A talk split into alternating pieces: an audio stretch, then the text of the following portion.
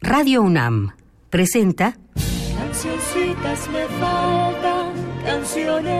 Cancioncitas. Segunda parte. De tristeza, que me la rústica. La música popular mexicana del siglo XX, según Fernando González Gortázar. ¿Quién queda con ustedes?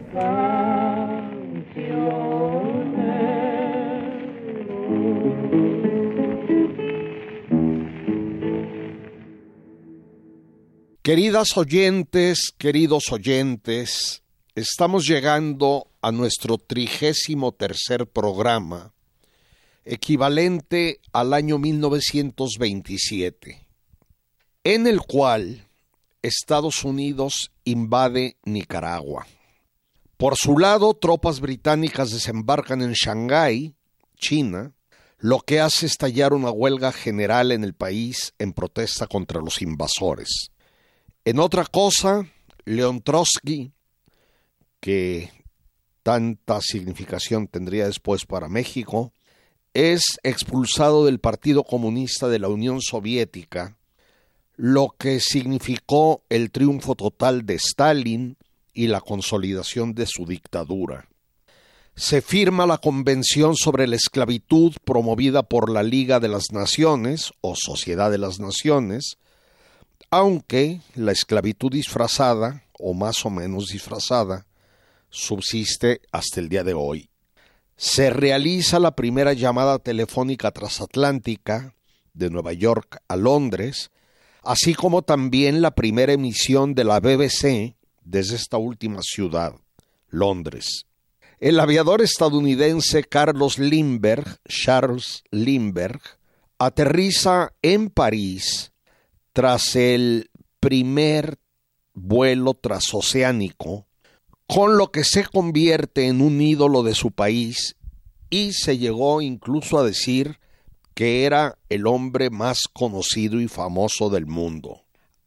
En otra cosa, se filma la gran película Metrópolis, muda, del austriaco Fritz Lang, así como, esto es muy importante, el cantante de jazz de Alan Crossland, primera película sonora en la historia que inauguró otra época y otro cine. Esto se relaciona estrictamente con nuestro tema musical, como lo iremos viendo. En Hollywood también se funda la Academia de Arte y Ciencias Cinematográficas. Este es igualmente el año de la primera aparición en cine conjunta de Laurel y Hardy, extraordinaria pareja cómica conocida entre nosotros como el gordo y el flaco, la cual algunas veces tuvo como coestrella a la potosina Lupe Vélez, de quien ya hablé anteriormente aquí. Inicia en España la llamada generación del 27 de poetas superdotados, tras la caída de la República Española, muchos de ellos se refugiaron en México e hicieron buena parte de su obra y murieron aquí. Germán Gess publica El Lobo Estepario. Demente, este es un asunto también para mí importante, con la razón perdida desde mucho tiempo atrás, en este 1927 muere en Bélgica ese personaje trágico que fue Carlota Amalia, esposa de Maximiliano de Habsburgo y emperatriz de México por tres años. También muere el poeta dadaísta alemán Hugo Ball y el premio Nobel de Literatura es para el filósofo francés Henri Bergson. Pasamos a México, donde luego de nada menos que 27 horas y 15 minutos de vuelo, aterriza en el campo aéreo capitalino de Valbuena el recién mencionado y archifamoso piloto estadounidense Lindbergh. En el mismo avioncito con el que cruzó el Atlántico Norte llamado Espíritu de San Luis, completando el primer vuelo sin escalas de Washington a México era un vuelo de buena voluntad. Fue recibido en la pista por el presidente Plutarco Elias Calles y por enormes multitudes y contribuyó a ir destensando la relación entre México y Estados Unidos, que todavía no era nada buena. Se dice que el gobierno estadounidense aprovechó para presionar al mexicano para que no ayudara a los rebeldes nicaragüenses de César Augusto Sandino. Lindbergh partió de nuestro país dos semanas después, dejando aquí dos cosas. Una grata impresión y un romance con la hija del embajador estadounidense, con quien se casó año y medio después. Sobre esta visita del aviador a México, sin duda se hicieron corridos, pero yo no he podido conocer ninguno. En asuntos menos amables, más bien terribles, se generaliza la insurrección cristera, llamada así porque el grito de guerra de los rebeldes era Viva Cristo Rey, especialmente en los estados de Jalisco, Colima, Nayarit, Guanajuato, Michoacán, Zacatecas, Puebla y en las zonas periféricas del Distrito Federal. Los rebeldes combinaban la guerrilla con las batallas frontales y ambos bandos, cristeros y fuerzas del gobierno, apoyadas en ocasiones por campesinos agraristas, cometieron infinidad de atrocidades y actos de barbarie. En mi opinión, por supuesto que muchos están en desacuerdo, en mi opinión, estos actos terribles fueron más abundantes en el lado cristero que en el contrario. Se trató de una verdadera, muy sangrienta y muy enconada guerra civil, llena de fanatismo por los dos bandos, que hundió a México en una nueva violencia cuando no se terminaba completamente el proceso de salir del anterior. De 1927 a 1929 se destinó entre el 25 y el 45% del gasto nacional a insumos y fuerzas militares, lo que agotó las finanzas públicas. Los cristeros nombran jefe de las fuerzas en Jalisco al viejo general huertista Enrique Gorostieta, quien al año siguiente tomó el mando total del movimiento. Considerado como autor intelectual de un intento de asesinato de Álvaro Obregón en noviembre, el sacerdote jesuita Miguel Agustín Pro Juárez es encarcelado y fusilado sin juicio junto con su hermano. Por su parte, en Guadalajara, el líder Anacleto González Flores es detenido y asesinado. Estos crímenes fortalecieron la convicción de los insurrectos, de los cristeros, puesto que les dieron las banderas que necesitaban. Hoy el sacerdote Pro Juárez y el abogado González Flores tienen la jerarquía de beatos para los católicos. Con el estallido de este horror, y aquí ya entramos a nuestro tema, se inicia otro periodo de florecimiento del corrido, no tan amplio ni tan diversificado como en las etapas iniciales de la revolución, porque la duración y la extensión geográfica del conflicto fue menor y las variantes regionales en consecuencia también, pero sí con productos de gran calidad, como los dos ejemplos que voy a poner. Oiremos primero el corrido de la Unión Popular, que como ya conté fue fundada en Guadalajara por el citado Anacleto González Flores a principios de 1925, primero con apariencia, algunos dicen que con intención pacifista, y luego como Fuerza Armada bajo el citado nombre, Unión Popular que en una de sus principales acciones intentó fallidamente tomar Tepatitlán en los altos de Jalisco. El corrido que está narrado desde la óptica de las fuerzas federales será interpretado por una guitarra sexta y voz un contrabajo y voz y un violín a cargo respectivamente de Lorenzo Sánchez, José Arriaga y Guadalupe Cruz. Este corrido, por cierto, también se conoce como de Quirino Navarro, presidente municipal de Tepatitlán, militar, quien era muy conocido en la región y encabezó la defensa de la ciudad en contra de los cristeros.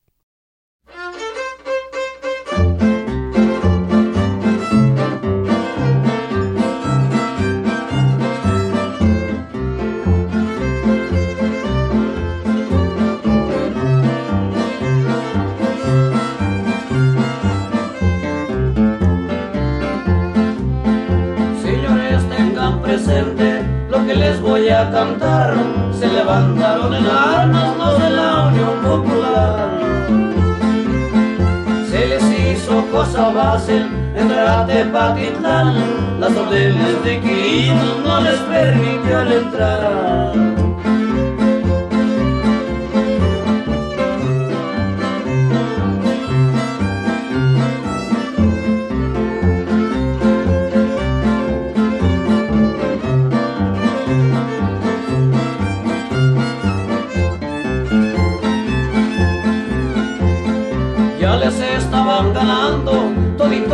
De la Unión cuando les llegó el esfuerzo de ese 30 batallón.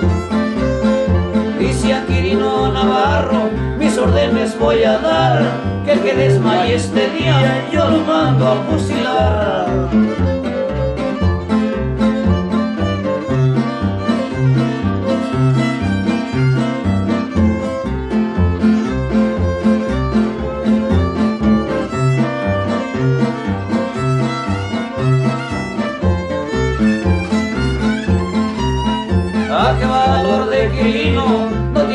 De agarrarse a los balazos con todos los de la Unión.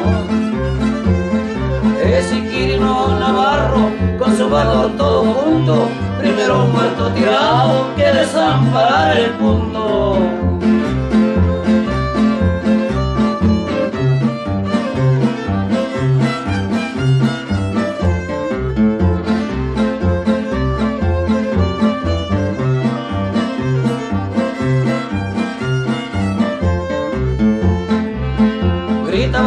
Señorita arriba de su balcón. Viva Quirino Navarro, viva la federación.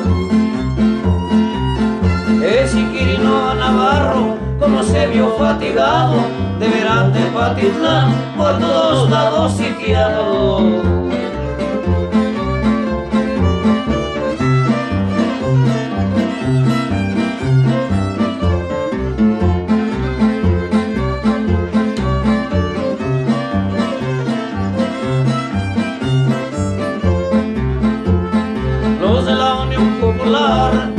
Chascos se han pegado y van corriendo de miedo de Don Quirino Navarro. Ese Quirino Navarro les parque de acero, con sus armas en las manos no temía ningún cristero.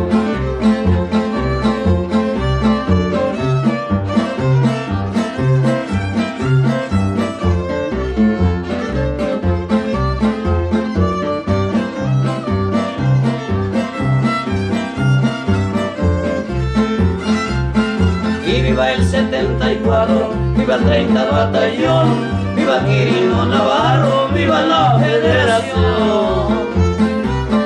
San Antonio de mi vida, gritaba ese general, si te tumbamos tu templo, te lo mando a reformar.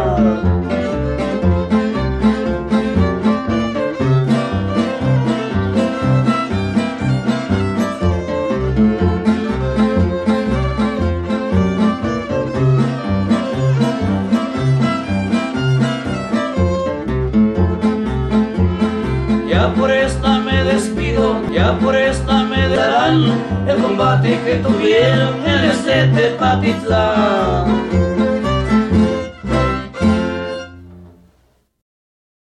Ahora escucharemos el corrido de Refugio Solano. Solano es un personaje totalmente desconocido, por lo que el corrido que le dedicaron no puede fecharse con exactitud, pero es muy bueno. Vaya, no permite siquiera inferir si el tal refugio solano era gobiernista o cristero. Notarán ustedes que el estribillo se parece mucho al del corrido de la convención que oímos en un programa reciente. Tal vez eso indique que ambos proceden de la misma región fronteriza entre los estados de Zacatecas y los Altos de Jalisco, que fue uno de los principales focos de la guerra cristera y también de la producción alusiva de corridos, aunque también puede ser que hayan sido los dos estados mejor investigados y por eso los conozcamos más. El corrido de Refugio Solano lo interpretará el dueto Sandoval, que estuvo activo en la Ciudad de México por 1954, fecha de la grabación.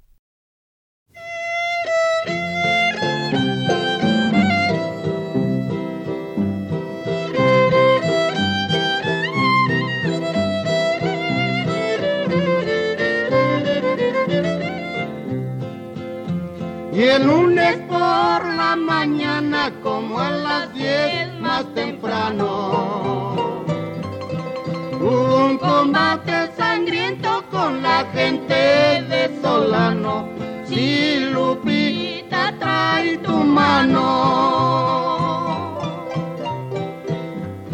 Hubo un combate sangriento con la gente de Solano.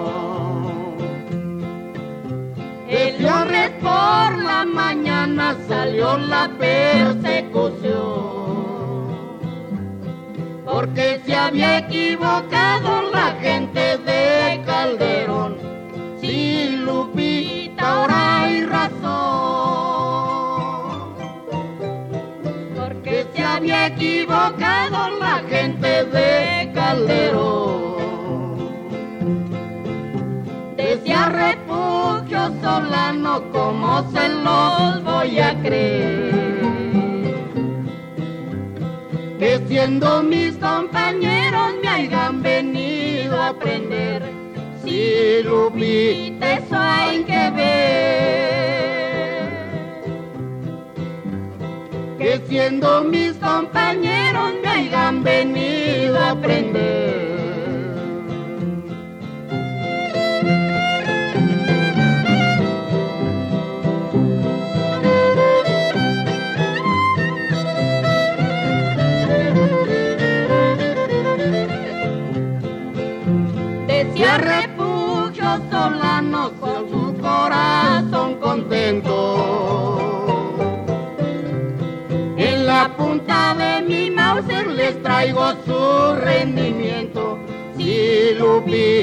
No consiento. En la punta de mi Mauser les traigo su rendimiento. Decía refugio solano cuando se le llegó la hora. No quiero ser prisionero, mátenme con mi pistola. Si Lupita queda sola. No quiero ser prisionero, mátenme con mi pistola. Le dieron el primer tiro, se le iba arrancando el alma. Arrímate el botellón, regálame un vaso de agua. Lupita viene mi alma. Arrímate el botellón, regálame un vaso de agua. Ya con esta y me despido con mi sombrero en la mano. Y aquí termina el corrido de Don Refugio Solano. Si Lupita trae y tu mano. Aquí termina el corrido de Don Refugio Solano. Pasando a otra cosa, contradiciendo uno de los principios centrales de la Revolución Mexicana, el Congreso de la Unión reforma la Constitución para permitir la reelección presidencial de Álvaro Obregón sucediendo en el poder a Plutarco Elias Calles. Un grupo de militares se subleva en protesta y surgen dos fuertes candidatos antireeleccionistas, los generales Francisco R. Serrano y Arnulfo R. Gómez. Este último pidió a Obregón retirar su candidatura, ofreciendo a cambio hacerlo también él y Serrano. Nunca obtuvo respuesta. El 3 de octubre son asesinados en Huitzilac el general Serrano y otros líderes. Esos hechos dieron tema a La sombra del caudillo de Martín Luis Guzmán, quizá la obra maestra de la abundante y en ocasiones magnífica novela de la Revolución Mexicana. Para completar la fechoría, un mes después fusilan al general Arnulfo R. Gómez y ya sin rivales al frente, Obregón tiene el camino libre para refrendarse como el hombre fuerte del país con el apoyo del presidente Calles. Mientras México vivía esas tragedias, el muchas veces citado José Pepe Campillo, empresario del teatro lírico en la capital, tenía un romance con la gran cantante Julia Garnica, primera voz del trío Garnica Asensio que él había ayudado a crear, precisamente, esto es probable, en 1927, y buscaba canciones para que las interpretara. Para ello, organizó un así llamado concurso de canciones mexicanas, al que dio un carácter realmente popular montando una feria delante del teatro. En este concurso triunfan piezas tan bellas como Nunca de Guti Cárdenas y Ricardo López Méndez, Donde estás corazón de Luis Martínez Serrano, así como Menudita de Tata Nacho. Creo que el trío Garnica Asensio grabó todas las triunfadoras que ya hemos escuchado aquí y quizá casi todas también las piezas restantes cuya lista nunca he podido encontrar y no creo que exista. Por ello voy a poner con el propio trío Garnica Asensio una canción popular imposible de datar, El Caporal. Se trata originalmente de un son jalisciense, transfigurado por el arreglo de Eduardo Vigili Robles, quien ha estado tan presente en esta serie, el cual presenta dos características. Su ritmo lento, tan ajeno al son, y el estar cantado sin acompañamiento, a capela, lo que permite distinguir cada una de las voces del trío Garnica Asensio, que eran buenísimas. Aquí está, pues, esta inusual versión del Caporal,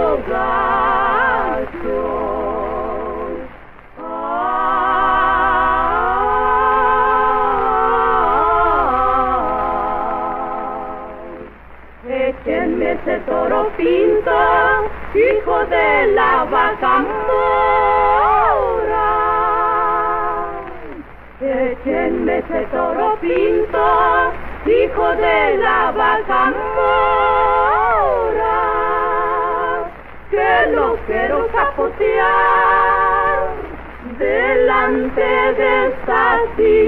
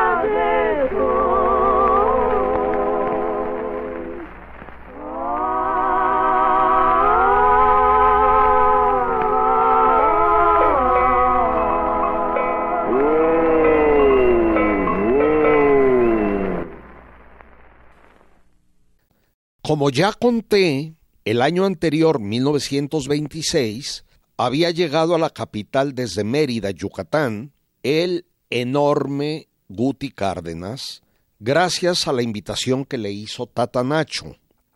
En este año compone dos de las mayores piezas mexicanas.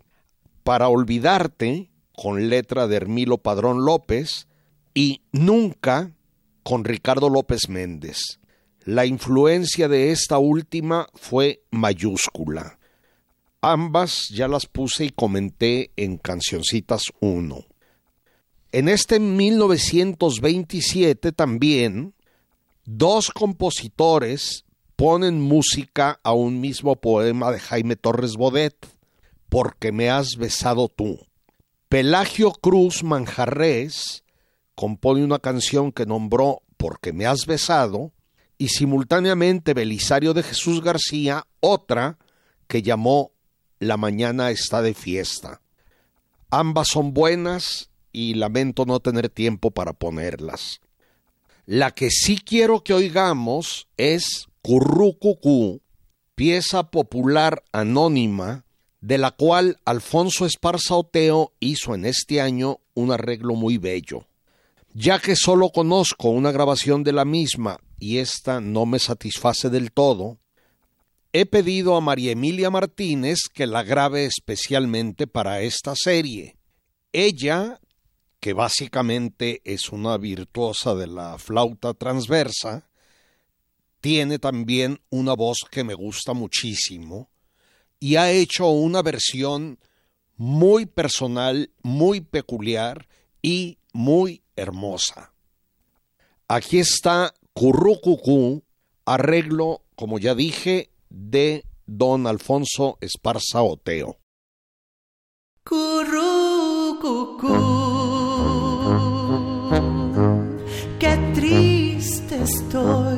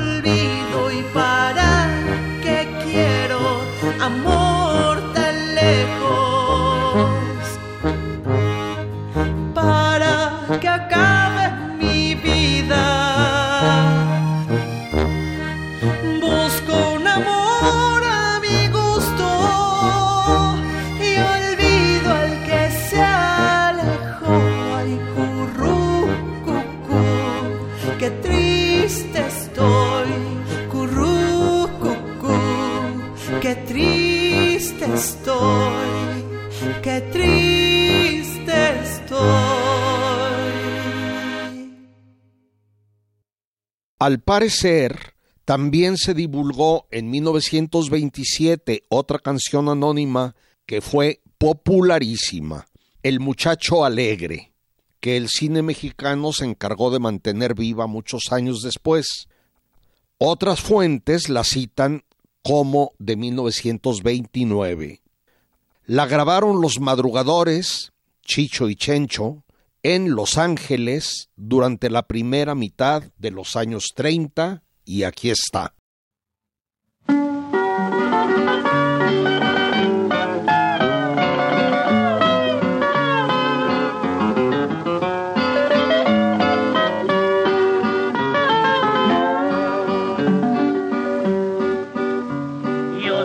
El muchacho alegre que me divierto cantando con mi botella de vino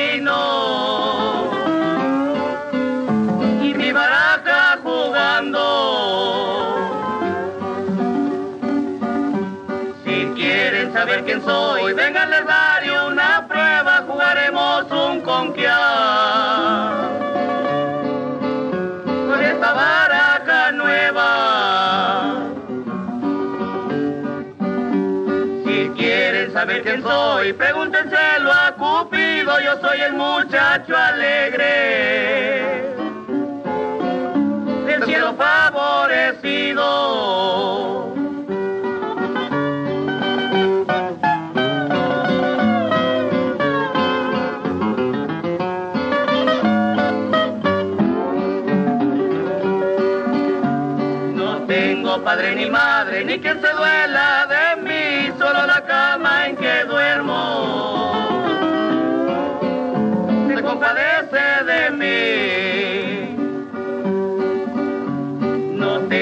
Padre ni madre, ni quien se duela de mí, no tengo más que una hermana.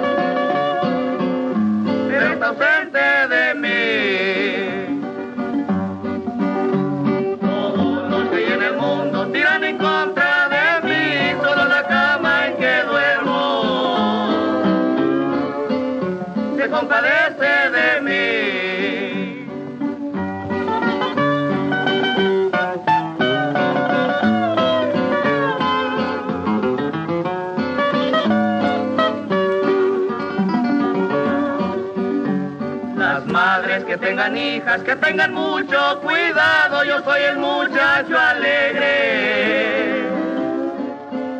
Y soy muy enamorado.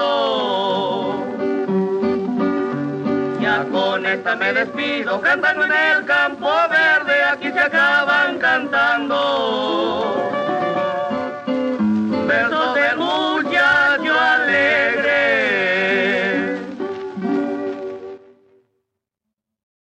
se da a conocer entre nosotros una inusual canción, Los Arrayanes.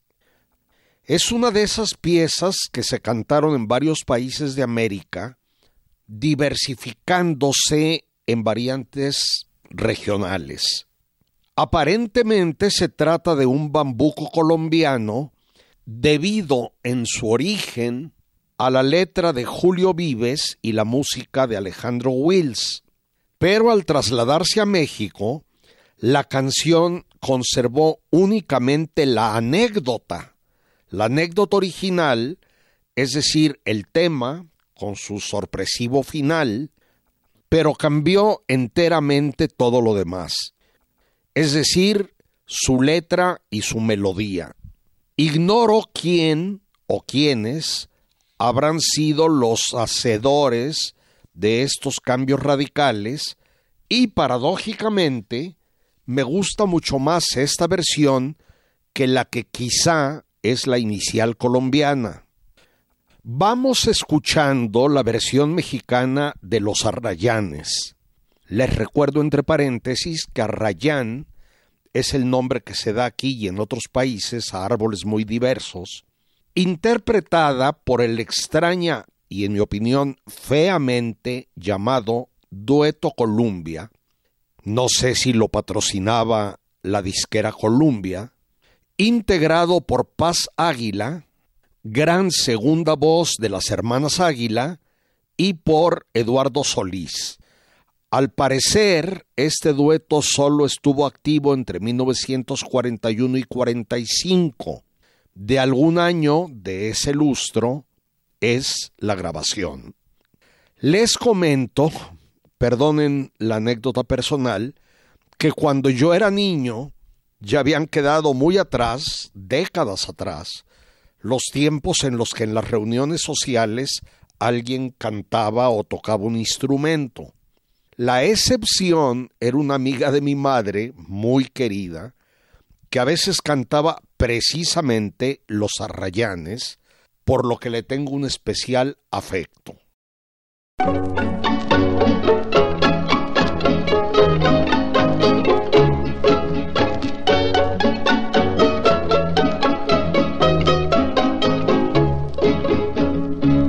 Ella me dijo que sería mía cuando florearan los arrayanes y ya florearon todas las flores y no han floreado los arrayanes y no han floreado los arrayanes.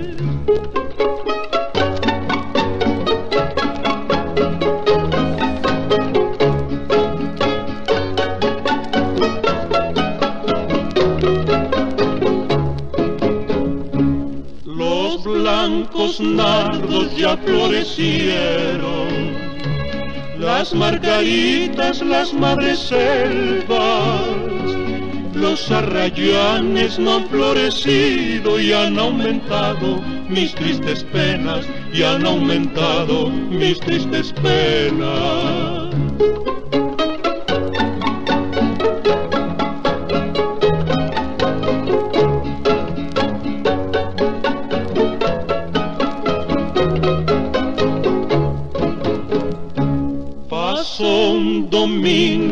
Iba por agua, me dijo quedó prietito lindo, ya florecieron los arrayanes y ahora te cumplo lo que ya sabes, ahora te cumplo lo que ya sabes.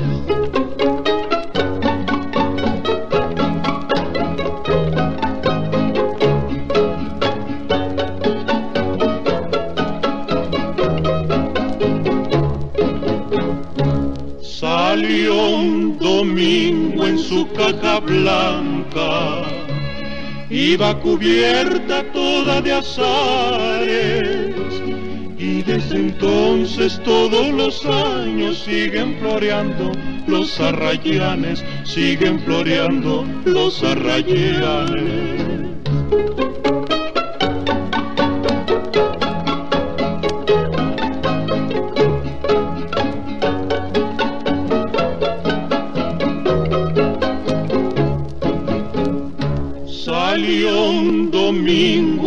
Caja blanca iba cubierta toda de azares y desde entonces todos los años siguen floreando los arrayanes, siguen floreando los arrayanes.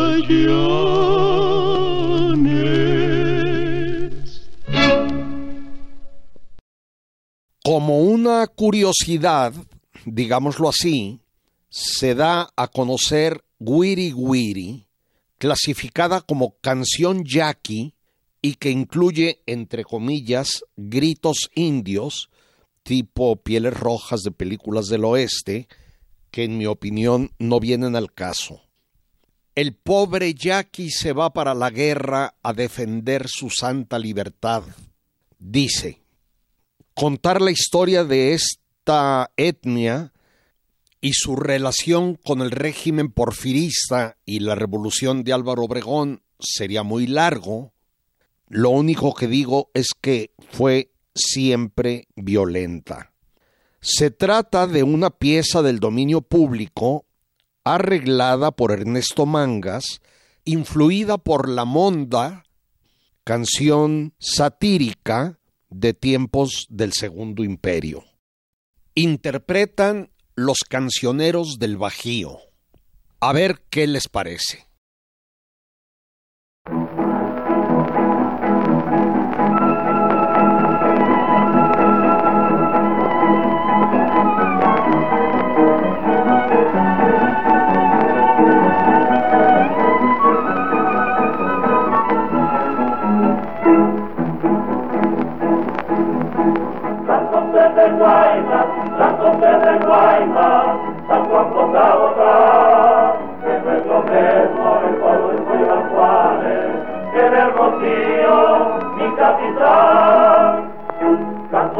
Guaymas, que no es lo mismo, mi capital. La a defender libertad, para después volver a tierra, con libre siempre será. El pobre va a parar la guerra a defender su santa libertad para después volver a su linda tierra con hora libre siempre será.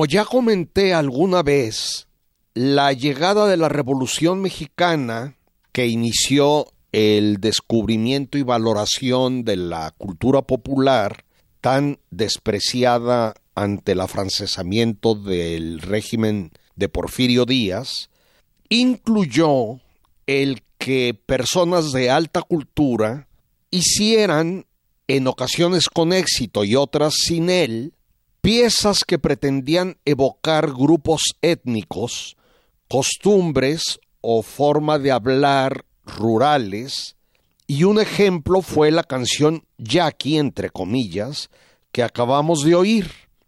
Otro, distinto, pero en la misma dirección es la que escucharemos a continuación y que me gusta mucho, mucho. ¿Qué quieres que yo le haga? Dicho así, supuestamente imitando el lenguaje de los campesinos de algunas regiones del país. La compusieron el poeta Antonio Mediz Bolio y el músico Miguel Castro Padilla y fue grabada en este mismo 1927 por el grandísimo tenor José Mojica. Aquí está entonces, ¿qué quieres que yo le haga?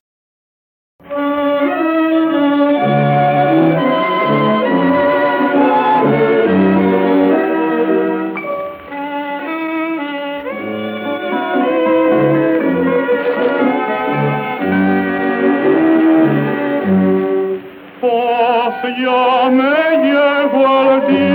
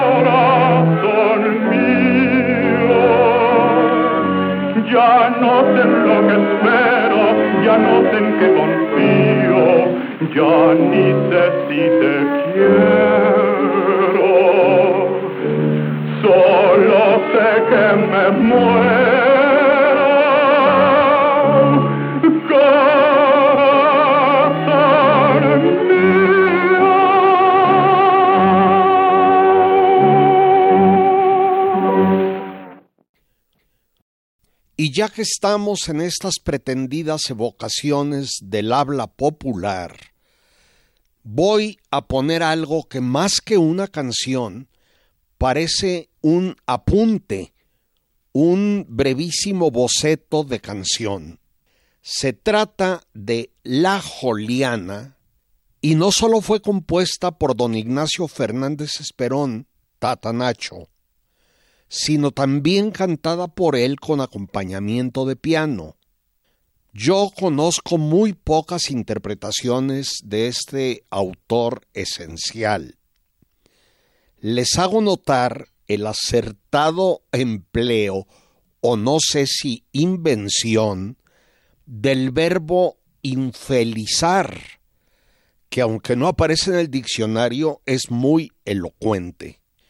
Ignoro la fecha de composición y grabación de esta curiosidad, la Joliana.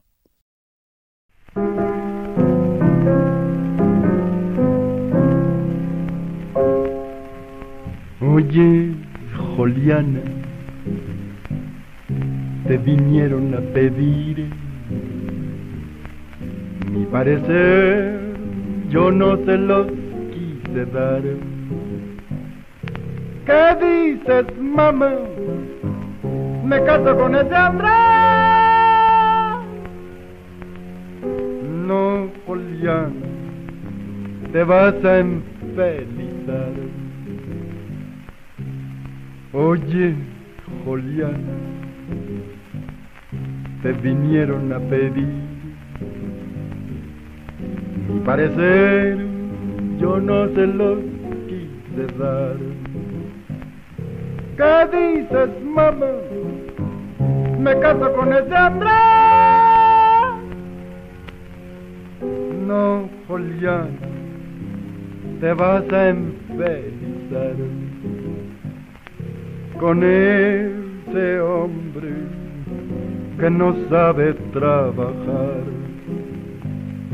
con ese hombre que se sabe emborrachar. ¿Qué dices? Me caso con ese hombre. No, Julián, te vas a enfelizar.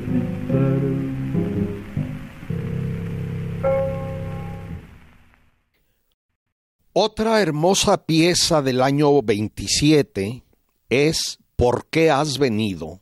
Canción yucateca o yucatequizada del no yucateco, sino barcelonés de nacimiento, argentino de crianza y mexicano de residencia, Luis Martínez Serrano, ya comentado, autor de la muy famosa ¿Dónde estás, corazón? del que ya hablé. Aunque probablemente las hubo anteriores, fue a partir de la llegada a México de Guti Cárdenas que muchos compositores de otros sitios comenzaron a hacer aires más o menos influidos por la música peninsular y esta de Martínez Serrano es un ejemplo hermoso. Aquí está ¿Por qué has venido? La interpretará el doctor Alfonso Ortiz Tirado, gran médico, gran cantante, grandísima persona.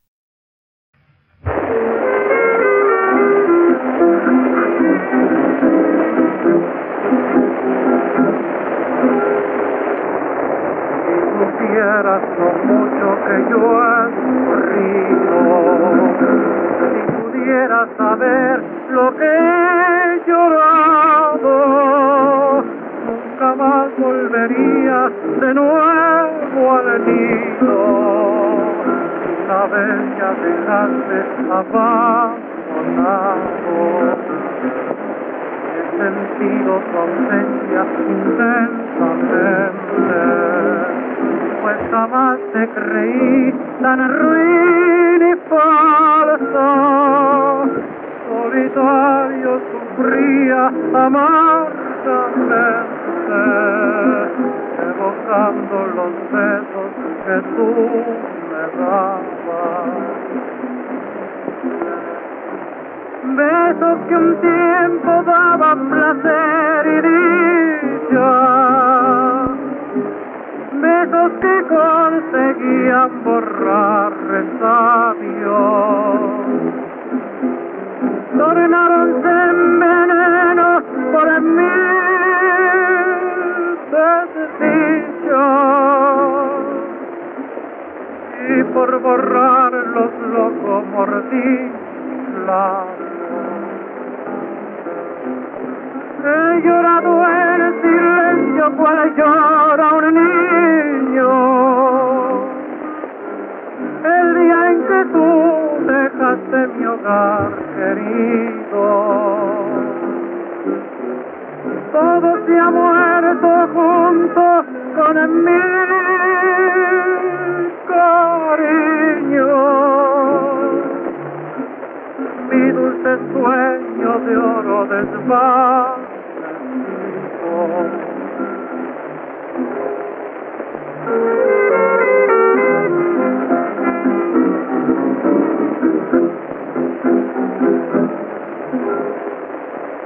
Vuelves arrepentida de nuevo al nido.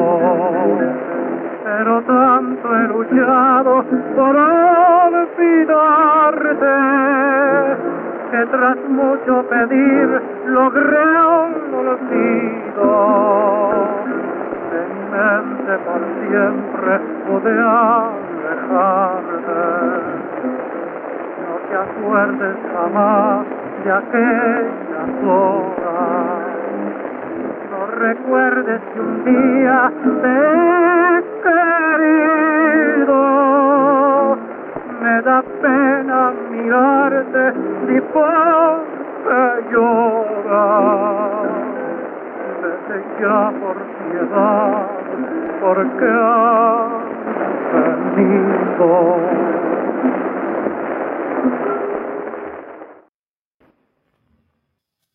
Y aquí termina nuestro programa, pero no el año 1927, al que daremos fin en el siguiente. Ojalá allí volvamos a estar juntos. Gracias. Así es como llegó a ustedes un programa de la serie Cancioncitas, segunda parte. Selección musical y conducción de Fernando González Gortázar. Realización y montaje Omar Tercero. Cancioncitas fue una producción de Radio UNAM.